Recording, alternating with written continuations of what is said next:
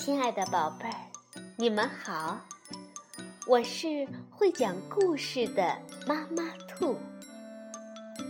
故事是可以玩的，欢迎宝贝儿们到小粽子和妈妈兔一起边看边听，玩故事。宝贝儿，晚上好。欢迎收听妈妈兔的花样故事。上一次我们讲到，悟空要去降妖。天黑后，悟空吩咐八戒、沙僧保护好师傅，来到佛殿上点燃琉璃灯，东边打鼓，西边撞钟，然后就变成一个十二三岁的小喇嘛，坐在佛前敲着木鱼念经。三更时分，一阵香风刮过，只听见一阵叮咚叮咚响。那女子袅袅挪挪地来到殿前，悟空故作不见，呜里哇啦念着连他也不知道名堂的经。那女子问道：“别人都睡觉了，你念个什么经？”悟空说。许下的经，女子便搂住他亲个嘴，说道：“你跟我到后园玩耍去。”悟空这才知道，那几个喇嘛是因贪色而被骗到后园，丢了性命，便说：“我年纪小，不知那事儿。”女子说：“我教你。”于是拉上悟空来到后园，口中心肝咯咯的叫着，伸手就往裆里掐。悟空使个小做跌法，将那女妖怪摔翻在地，一抹脸现出本相，举棒就打。女妖怪也不害怕，抽出双剑迎上去。二人趁着月光，叮叮当当斗了几十合。女怪自知打不过，便想出一计，连连后退。悟空紧紧赶上，大喝一声，劈头打下一棒。谁知棒下没了妖精，只有一只绣花鞋。悟空叫道：“不好，老孙中计了！”慌忙赶到禅房，唐僧不见了影踪，八戒、沙僧还在说话呢。悟空不由大怒，抡棒乱打，叫着：“打死你们！打死你们！”八戒吓得走投无路，沙僧连忙跪下哀求说：“师兄，我们错了。自古道，打虎亲兄弟，上阵父子兵。你打死我们，谁看守行李马匹？请师兄饶了我们。天明后。”我们齐心合力前去捉妖。八戒也跪下来苦苦哀求，悟空这才收了棒，让二人起来，明天一起去降妖。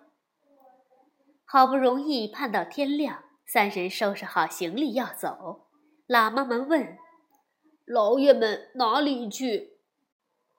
悟空苦笑着说：“昨天我说捉拿妖怪。”妖怪没捉到，倒把师傅弄不见了。喇嘛说：“你们往哪里寻？”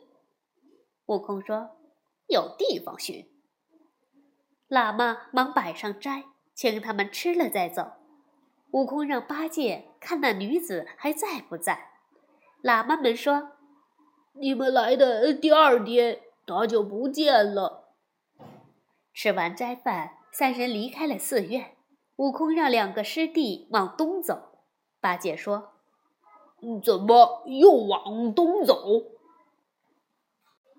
悟空说：“你不知道，吃喇嘛的、射师傅的，就是你在黑松林救下的女菩萨。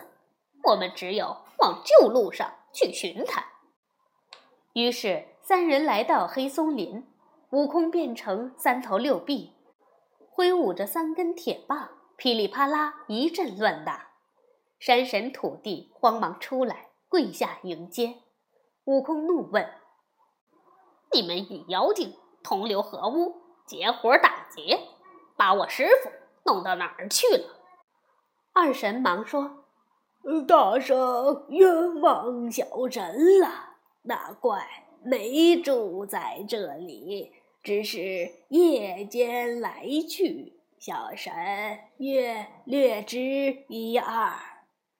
那怪住在正南，离此千里，名叫陷空山无底洞。”悟空收了法相。与八戒、沙僧、白马、腾云直奔正南。不一会儿，三人见一座高山阻路，山势险峻，荒无人烟。三人就暗落云头。悟空让八戒去探路，八戒极不情愿，又怕悟空打他，不得不嘟嘟囔囔独自前去。下了山头，沿着一条小路走有五六里。看见有两个女妖怪正在打水，就叫：“妖妖怪！”两个女妖怪抡起杠子，劈头打去。八戒逃回去，向悟空说了。悟空说：“你该挨打，你不会变个模样，好好问他们。见他年轻，你喊一声姑娘；见他年老，你喊一声奶奶，他还会再打你。”八戒就摇身一变，变成个黑胖和尚，摇摇摆摆地走过去，向那女妖怪深深一击，说道：“呃，奶奶，贫僧有礼了。”两个女妖怪说：“哼，这个和尚倒是嘴甜。你从哪儿来？”八戒说道：“呃，那里来？”两个女妖怪又问。到哪儿去呢？八戒回答：“呃呃呃，那里去。”两个女妖怪继续问：“你叫什么名字？”八戒又说：“我叫什么？”女怪说道：“这和尚没来历，只会说顺口话。”八戒说：“呃。”奶奶打水干什么？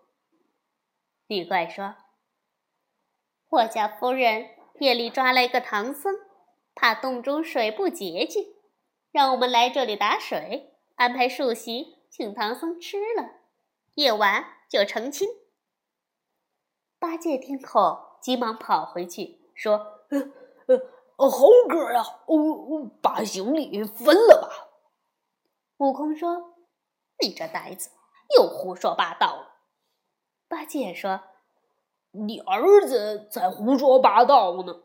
那两个妖怪说，他们夫人要跟师傅成亲呢。”悟空说：“师傅眼巴巴看着我们去救他，你倒说这种话，跟我去救师傅。”悟空远远盯着二女怪。盯了一二十里，忽然不见了。悟空睁开火眼金睛，仔细一看，只见陡崖前有一座玲珑剔透的牌楼。三人奔过去，见上面刻着六个大字：“陷空山无底洞。”三人找了一阵，见有一块方圆十多里的大石头，正中有一个水缸口大的洞，四周。光溜溜的，悟空让八戒下去打探。八戒趴在口上看了看，黑漆漆的，看不到底儿，不敢去。悟空让二人守住洞口，说：“我下去看看，把妖精赶出来。你们在外面挡住，里应外合。”悟空跳下洞，不多时到了洞底，见里面也有天日，也有花果树木。不由称赞：“好地方，跟老孙的水帘洞一样，也是洞天福地呀。”再往前走，有一座门楼，里面栽有松竹，盖有房舍。悟空变成一只苍蝇，飞进门楼，见那妖怪打扮得十分漂亮，他还吩咐着：“小的们，快去安排素宴，我与唐僧哥哥吃了好成亲。”悟空听后暗自好笑，飞进去寻了一阵，在东廊下找着唐僧，落在光头上说：“师傅。”唐僧一听是悟空，慌忙求救：“徒弟，快救我！”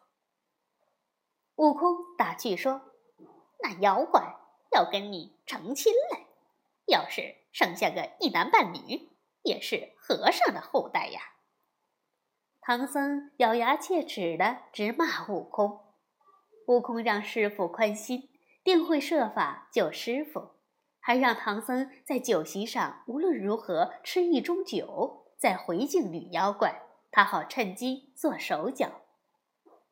师徒还没商量好，女妖怪就过来请唐僧入席，唐僧不敢推辞，只好跟女妖怪来到草亭。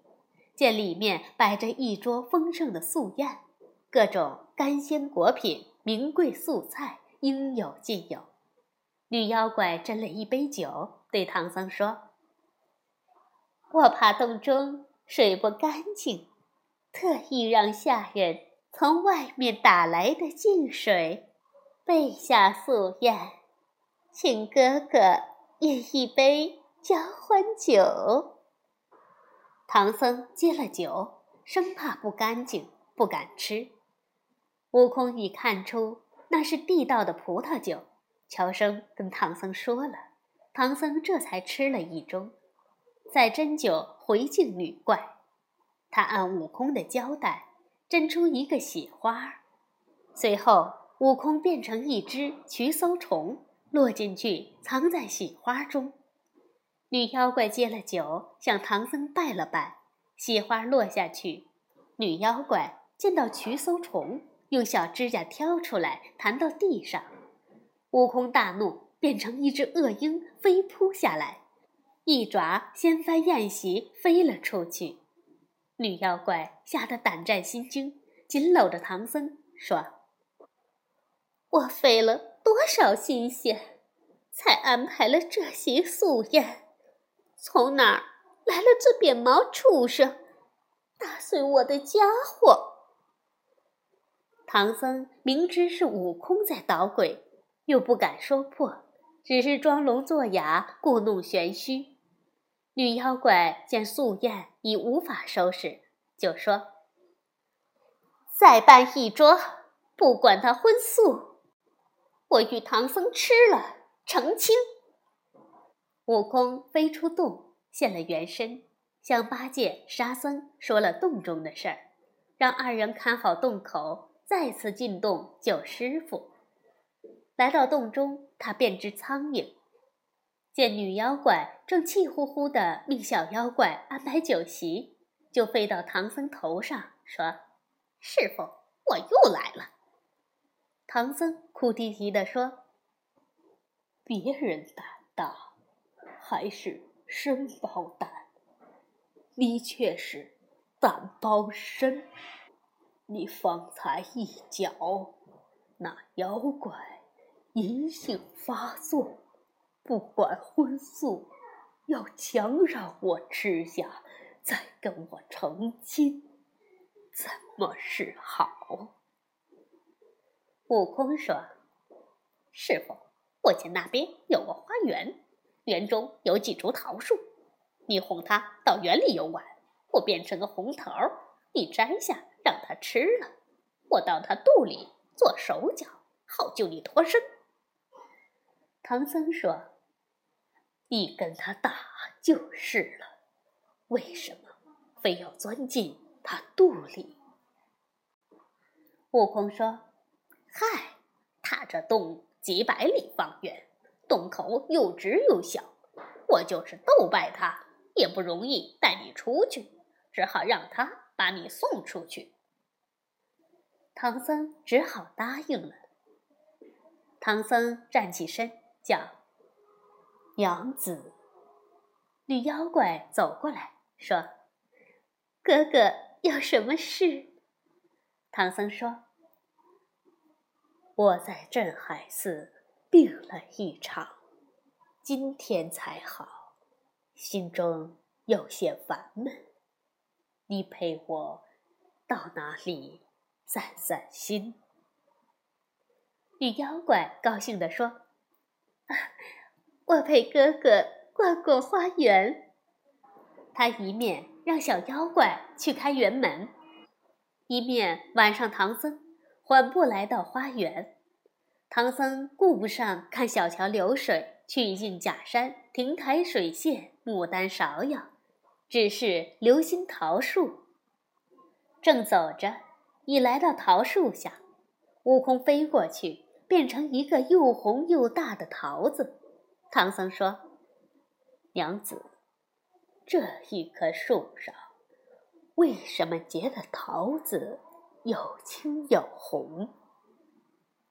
女妖怪说：“向阳的桃子红，背阴的桃子青，这是阴阳之理。”唐僧就把那个红桃摘下来，递给女妖怪。女妖怪摘了一个青桃，回敬唐僧。女妖怪只当成唐僧好意，欢欢喜喜地张口吃桃儿，没容他咬下去，桃子一咕噜钻进他肚子里。他吓了一跳，说：“这桃子怎么不容咬，啊，就滚到哦肚子里了，连核也没吐出来。”唐僧打岔说：“恐怕是这……”新开园的果子好吃，你吃的急了。悟空在女妖怪肚里叫道：“师傅，少跟他啰嗦，老孙你得手了。”女妖怪大吃一惊，问：“哥哥，是谁说话？”唐僧说：“是我徒弟孙悟空，他已。”钻到你肚里了。悟空生怕师傅发慈悲，摇了妖精，就在里面抡拳踢脚，把那女妖怪疼得满地打滚，差点把肚皮捣破。女妖怪无法，只好让小妖们把唐僧送出去。悟空说：“不许他们动手，须得你自己送我师傅出洞。”女妖怪顾命要紧，不得不拉上唐僧往外送。来到洞口，听得外面兵器叮当响。悟空说：“师傅，是八戒和沙僧在洞口守着，你叫他们一声。”唐僧让二人收了兵器，女妖怪才把他送出洞。悟空让女妖怪张开嘴，又怕女妖怪咬他。就把金箍棒变成两头尖的枣核钉，撑在女妖怪嘴里跳出来，顺手取出棒现了原形，举棒就打。女妖怪忙抽双剑相迎，二人大战起来。八戒见悟空占了上风，就让沙僧和他一同助战。二人撇下唐僧杀了过去。女妖怪见势不好，故伎重演，又脱下绣鞋变成替身。真身掳了唐僧，牵上白马，捎上行李，钻入洞中。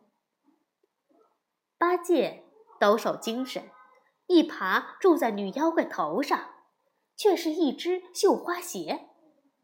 悟空怒骂：“你们守住师傅就行了，谁让你们来助战？这下好，中了他的移邪计，老孙的心机白费了。”三人转回去，果真不见了师傅。悟空忍不住掉下泪来。八戒却说：“嗯，事不过三，还得麻烦哥哥再下第三趟。”悟空拭泪，嘱咐二人好好守住洞口，再次下洞。他来到那门楼前，见门关了，一棒把门打烂。闯了进去，里面却空空如也，连桌椅板凳都搬了个精光。悟空知道是女怪怕他再次寻来，已搬了家。这地下到处都是洞窟。悟空正愁无处寻找，忽然闻到一股香烟味儿，便闻着烟味儿找过去。只见三间披萨房中摆着一张供桌，桌上的鎏金香炉中香烟缭绕，里面供着两个金字牌位，大的上写“尊父李天王之位”，小的上写“尊兄哪吒三太子之位”。悟空不由得高兴万分，也不去寻妖了，拿上牌位与香炉，大笑着出了洞。八戒、沙僧还以为他救出了师傅，他却说道：“有这个牌位为证，我上天找玉帝老儿告个御状，让李天王爷俩还我师傅。”八戒生怕悟空告不好要反坐，让悟空把状词先说一遍。八戒与沙僧听后齐声说道：“呵，这个官司准打赢。”悟空一个筋斗来到南天门，守将不敢拦他，他直奔通明殿。增长天王与持国天王见了，忙问他来干什么。悟空说要告状。两位天王怕被悟空赖上甩不掉，忙领他去见玉帝。悟空放下牌位香炉，呈上状纸。玉帝看了，就把状纸批作圣旨，让太白金星领悟空去云楼宫选托塔李天王见驾。二人来到云楼宫，见到李天王。李天王五百年前多次败在悟空手下，见到悟空就有气，但因太白金星捧着圣旨，不得不忍住气，设香案。接了圣旨，他展开一看，更加动怒，说道：“这猴头诬告我，我只有三个儿子，一个女儿。我那女儿年方七岁，还不懂事，怎么会下界成精作怪？自古诬告罪加三等，小的们，把把这猴头给我捆了。”众天将一拥而上，用缚妖索捆了悟空。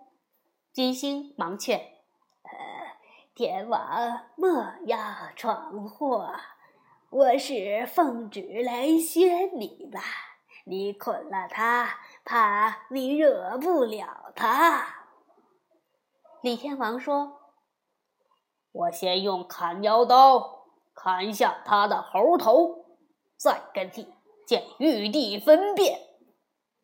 太白金星抱怨悟空不该不摸清底细就状告李天王，悟空却笑盈盈地说道：“老头儿放心，我老孙的买卖先输后赢。”李天王取过砍妖刀，照悟空劈头就砍，却被哪吒使剑架住，说：“父王砍不得，你是有个女儿在下界。”李天王说：“你只有一个妹妹，哪儿还有个在下界？”哪吒说：“你忘了，三百年前有个白毛鼠精作怪，到灵山偷吃了如来的香花宝烛，如来命我父子拿下他，却又饶他一命，他就拜父王为父，拜孩儿为兄。这次陷害唐僧。”肯定又是他作怪。李天王恍然大悟，说：“我倒忘了这事。他叫什么？”哪吒说：“他原是金鼻白毛老鼠精，偷吃了如来的宝珠，改叫半截观音，如今叫地勇夫人。”李天王听后。只好来为悟空松绑，悟空却撒开泼，大叫：“谁敢解开我，我就这样去见玉帝，让玉帝断我的官司，赢了才拉倒。”太白金星埋怨天王：“这猴子是有名的赖皮，你捆了他，让我怎么办？虽说呃是你义女。”你也得当个罪名。李天王只好恳求：“老星，快给我想个办法。”金星就劝悟空：“呃，大圣，看在老汉的面子上，你让他给你松绑吧。”悟空却说：“不用，我会滚，就这样滚到玉帝面前。”金星说：“呃呃，你这猴子，别太不讲情义，也不想想我对你的许多好处。”悟空说：“什么好处？不过是封我个弼马温吧。好吧，好吧，就看你老人家的面子。”让他给我解开。李天王这才给悟空松了绑。悟空催金星快走，金星说：“这样吧，让天王马上跟你下去降妖，我回去交旨。若是拖延了，那妖怪要生出个小和尚来，就误了大事了。”悟空说：“好吧，让天王马上点兵，我跟你回去交旨。”二人见了玉帝，交了旨。悟空来到南天门，李天王父子已带了天兵等在那里。众人驾祥云直奔陷空山。八戒、沙僧与李天王父子见了礼。李天王让悟空和哪吒。领天兵下洞捉妖，他和八戒、沙僧把守洞口，悟空和哪吒领天兵来到洞中，把洞一层层搜过来，也没见妖怪的踪影。正着急时，忽然一个小洞中伸出个老鼠头来，原来是一个小妖忍不住伸头看看外面有什么事儿，恰被一个天兵看到，天兵大叫：“在这里！”悟空和哪吒带天兵闯进去，堵了个严实，把众妖都捆了，救出唐僧。八戒、沙僧见哪吒牵出老鼠精，非要碎剐了他不可。李天王劝道：“我们是奉玉帝的旨意拿下的，得让玉帝发落。”唐僧谢了李天王父子。随后，李天王父子率天兵。回天宫脚趾，师徒四人收拾好行李，继续上路。好，宝贝儿，这就是秦蜀无底洞的故事。下一次我们来讲《西游记》第三十三回：灭法国，祭制昏君。晚安，宝贝儿。